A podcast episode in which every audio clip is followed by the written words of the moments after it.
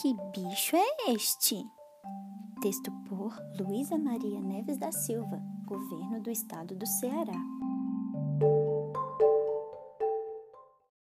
Na natureza encontramos cada coisa estranha, até os bichos.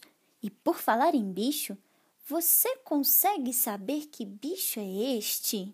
É bem fofinho, mas não é um koala nasce sem pelo e cego, mas não é um rato. Mede uns 50 centímetros, mas não é uma marmota.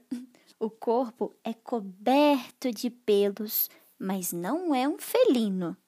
Tem uma membrana nos dedos, mas não é uma rã. Tem bico achatado, mas não é pato. É um mamífero, mas não possui mamas põe ovos, mas não é jacaré. Tem cloaca, mas não é galinha. Seu ninho é uma toca, mas não é tatu. Tem veneno, mas não é cobra. Tem cauda de castor, mas não é roedor. Descansa até 14 horas, mas não é gato. Tem hábitos noturnos, mas não é coruja caça com radar, mas não é morcego. Come insetos e pequenos peixes, mas não é uma iguana. Vive na água e na terra, mas não é hipopótamo. É ótimo mergulhador, mas não é peixe. Vive na Austrália, mas não é canguru. Começa com a letra O, mas não é onça. Rima com brinco, mas não tem orelhas. Hum, esse bicho é o ornitorrinco. Nunca ouviu falar? Pois o ornitorrinco é um dos símbolos de seu país.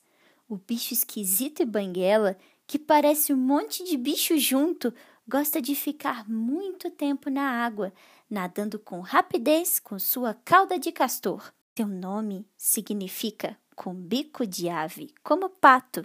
Aliás, o bico de pato do bicho o ajuda a caçar até em águas escuras dos rios e lagos, como os tubarões. Durante o dia, na sua toca, é bem dorminhoco, mas à noite gosta de passear e ele põe ovos que nem galinha, sabe?